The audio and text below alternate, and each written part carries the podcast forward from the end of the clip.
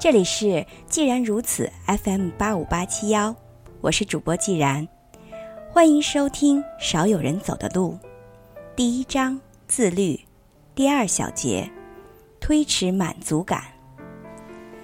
在上一集我们提到了自律的重要原则有四个方面，那么今天我们就讲一下其中的一个方面——推迟满足感。不久前。一位三十岁的财务分析师请求我的帮助，他想纠正最近几个月里总是拖延工作的恶习。我们讨论了一下他对老板的看法、老板对他的态度、他对权威的认识以及他的父母的情况。我们也谈到了他对工作与成就的观念，这些观念对其婚姻观、性别观的影响，他同丈夫和同事竞争的愿望，以及竞争带给他的恐惧感。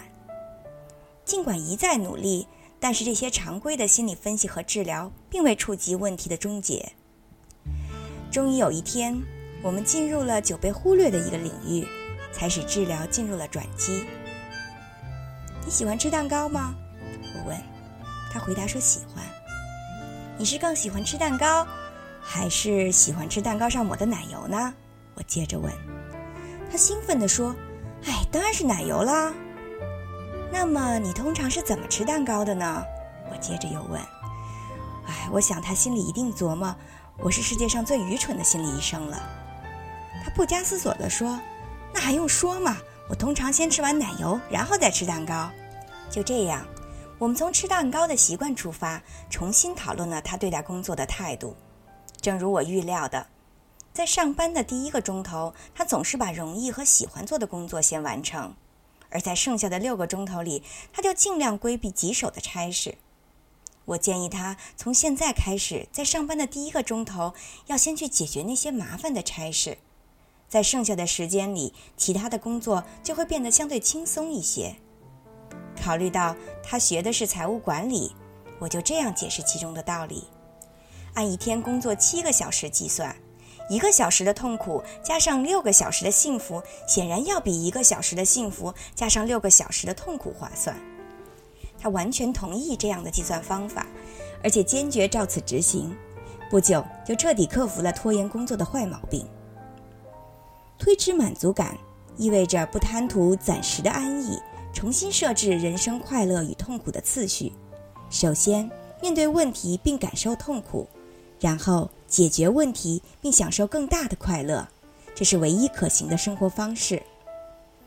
其实，我们早在小时候，嗯，通常是五岁开始吧，就可以学会自律的原则，避免只图眼前安逸带来的不利。例如，在幼儿园里，有的游戏需要孩子们轮流参与。如果一个五岁的孩子多一些耐心，暂时让同伴先玩游戏。而自己等到最后，就可以享受更多的乐趣了。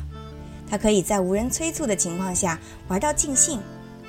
对于六岁的孩子而言，吃蛋糕时不把奶油一口气吃完，或者先吃蛋糕后吃奶油，这就可以享受更多甜美的滋味。小学的孩子正确对待家庭作业，是实践推迟满足感的最佳手段。孩子满十二岁时，无需父母催促。首先做完功课再去看电视，到十五六岁后，他们的实践更可以得心应手。到了青春期，他们处理类似的问题应该形成一种习惯和常态。根据教育工作者的经验，不少青春期的少年却缺少这种健康的常态。许多孩子懂得推迟满足感的好处，但还有的孩子显然缺乏能力和经验。有的孩子长到十五六岁，仍然缺乏先吃苦后享受的意识，而是恰好将次序颠倒过来。他们很容易成为问题学生。他们的智商与别人相比毫不逊色，但不肯用功学习，导致成绩远远落在别人后面。他们说话和做事全凭一时冲动，只要心血来潮，他们动不动就旷课或者逃学。他们不愿意思考，缺乏耐心，这很容易危及他们的社会生活。喜欢打架，与毒品为伴，故意与警方为难并发生冲突，此类情况司空见惯。先享受后付费成为他们的座右铭。他们最需要心理治疗，但往往为时已晚。意气用事的青少年通常不喜欢被人干涉，即使心理治疗师能客观、公正、亲切的姿态慢慢化解他们的敌意，他们也难以积极配合整个治疗过程。他们的主观冲动过于强烈，经常逃避定时的治疗。心理医生的一切努力常常以失败告终，最终这些孩子离开学校，浪迹社会，他们的成年生活也极为糟糕，婚姻不幸，精神恍惚，魂不守舍，容易遭受意外事故，而精神病院或者监狱可能成为他们最终的归宿。为什么会出现这种情形呢？为什么大部分人拥有足够的自制力，能避免贪图一时安逸的恶果？却有相当数量的人不懂得推迟满足感，最终成为失败者呢？其中的原因，目前医学界尚无定论，仅有的答案也缺乏足够的依据。基因的作用并不明显，其他的因素也有待科学论证。但大部分迹象表明，在这方面，家庭教育起着相当大的作用。下一节课，我们将重点讲一下父母对于孩子自律习惯的养成。究竟会有什么样的影响？